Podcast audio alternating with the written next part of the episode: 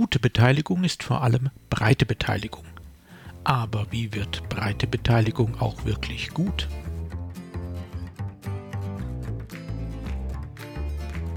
Mein Name ist Jörg Sommer und dies ist Demokratie Plus, der wöchentliche Podcast zur politischen Teilhabe. Jeden Donnerstag erscheint ein neuer kostenloser Newsletter. Am folgenden Sonntag gibt es den Text dann als Podcast. Alle Ausgaben finden Sie ganz einfach.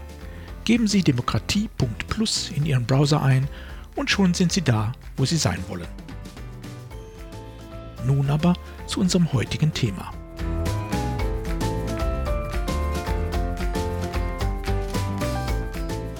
Die Masse macht's. Auch nach der jüngsten Landtagswahl in Nordrhein-Westfalen erfreuen uns Politikwissenschaftler und Politikerinnen wieder mit höchst unterschiedlichen Interpretationen des Wahlergebnisses und der Wählerwanderungen. Das ist spannend, manchmal sogar amüsant. Und wieder einmal überdeckt es eine Entwicklung, die tatsächlich Grund zur Besorgnis gibt. Gerade einmal knapp über die Hälfte der Wahlberechtigten machte von diesem Recht auch Gebrauch. Mit gerade einmal 55,5 Prozent Wahlbeteiligung wurde erneut ein historischer Tiefstand erreicht.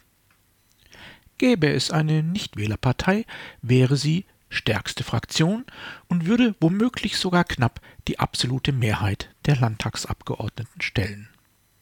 Erstaunlich, dass diese Debatte über diesen Teil des Wahlergebnisses wieder einmal nur ganz am Rande geführt wurde. Offensichtlich setzt sich der Trend zur Nichtteilnahme an Wahlen weiter fort und damit natürlich auch die Akzeptanzkrise unserer repräsentativen Strukturen, Akteure und Institutionen. Wer so wenig Einfluss auf die Politik in unserer Republik zu haben glaubt, dass er oder sie nicht einmal wählt, ist auch nicht geneigt, die Ergebnisse des Politikprozesses anzuerkennen. Natürlich gilt das nicht für alle Nichtwählerinnen und Nichtwähler. Ein kleiner Teil wählt nicht, weil er oder sie aus sprachlichen oder anderen Gründen mit dem Wahlprozess überfordert ist. Zum Beispiel können über 12 Prozent der erwerbsfähigen Bevölkerung in Deutschland nicht oder nur unzureichend lesen und schreiben. Und ein ebenfalls kleiner Teil wählt nicht, weil er oder sie so wohlhabend oder einflussreich ist, dass seine oder ihre Interessen unabhängig von Wahlergebnissen durchsetzungsfähig sind. Doch unabhängig von den Motiven bleibt festzustellen, der repräsentative Teil unserer Demokratie ist für rund die Hälfte der Bevölkerung wenig attraktiv. Das ist einer der Hauptgründe dafür, dass sich neue Formen politischer Teilhabe entwickeln konnten. Bürgerbeteiligung in unterschiedlichen Formen und Formaten liegt im Trend. Nicht immer erfolgreich, aber häufig gelingt es ihr, intensive Debatten und erfolgreiche demokratische Prozesse zu ermöglichen. Das ist eine gute Nachricht.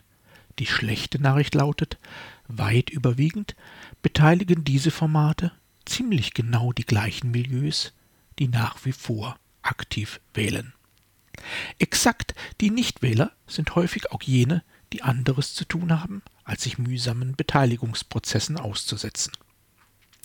Das haben die Fachleute in der Bürgerbeteiligung längst erkannt. Deshalb ist die sogenannte breite Beteiligung nicht nur eine abstrakte Forderung, zum Beispiel in den Grundsätzen guter Beteiligung der Allianz Vielfältige Demokratie. In vielen Kommunen bemühen sich Beteiligungspraktiker tatsächlich regelmäßig, genau diese beteiligungsfernen Milieus anzusprechen und zu motivieren. Das gelingt manchmal, oft jedoch nicht. Selbst der vielbeachtete erste Bürgerrat Demokratie in Deutschland tat sich trotz aller Bemühungen schwer damit. Die 160 Beteiligten sollten repräsentativ für den Bevölkerungsquerschnitt sein. Weit über 4000 Bürgerinnen und Bürger wurden dazu ausgelost und angeschrieben. Am Ende gehörten dem Bürgerrat mehr als doppelt so viele Akademiker an, wie in der Gesamtbevölkerung anteilig vorhanden. Und während ein Drittel der Bundesbürgerinnen und Bundesbürger über 16 Jahren über keinen oder nur einen Hauptschulabschluss verfügt, waren es gerade mal sieben Prozent der am Bürgerrat Beteiligten. Diese Zahlen sind ernüchternd, aber sie sind nur der erste Teil der Geschichte.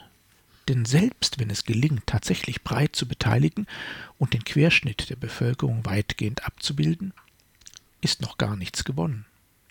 denn die wahre Herausforderung fängt erst an, wenn die Beteiligung beginnt.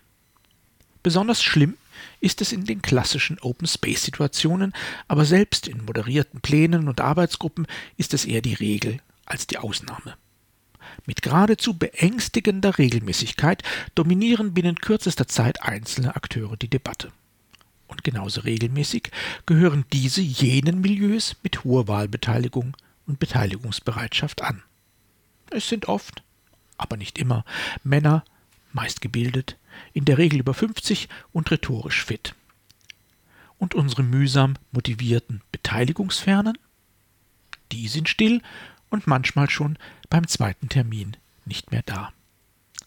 Tatsächlich ist diese disparate Beteiligung eher die Regel als die Ausnahme. Im Grunde liegt sie nur dann nicht vor, wenn die breite Beteiligung schon im Teilnehmerkreis nicht erreicht wurde. Nun sind wir Demokraten aber Optimisten. Gehen wir also davon aus, wir hätten es erfolgreich geschafft, uns einen disparaten Beteiligungsprozess zu organisieren. Wie schaffen wir es nun, aus einem breiten Beteiligtenkreis auch tatsächlich breite Beteiligung werden zu lassen? Da gibt es tatsächlich eine ganze Menge Methoden und Tools. Manche überraschen auf den ersten Blick, weil sie genau das nicht tun, was man gemeinhin als neutrale Moderation definieren würde. Eine Möglichkeit ist es zum Beispiel gar nicht breit zu beteiligen. So ist es durchaus möglich und oft auch erfolgreich, zu denselben Themen junge Menschen in gamifizierten Formaten abzuholen, Migrantinnen und Migranten gegebenenfalls sogar in deren Muttersprache debattieren zu lassen, andere Gruppen direkt aufzusuchen und die Dialogergebnisse erst später in einem gemeinsamen Prozess zu überführen. Breite Beteiligung wird in diesem Fall also eher durch separate Beteiligung erreicht oder zumindest angestoßen. Einen anderen, recht einfachen Kniff praktiziert eine Jugendorganisation, die seit vielen Jahren demokratische Ferienlager organisiert. Dort haben in der täglichen Lagervollversammlung alle Rederecht. Die Erwachsenen haben jedoch eine Redezeitbegrenzung von zwei Minuten, die Kinder nicht.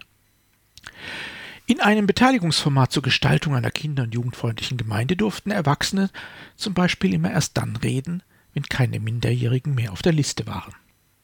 Die konkreten Schritte können also variieren. Worum es letztlich immer geht?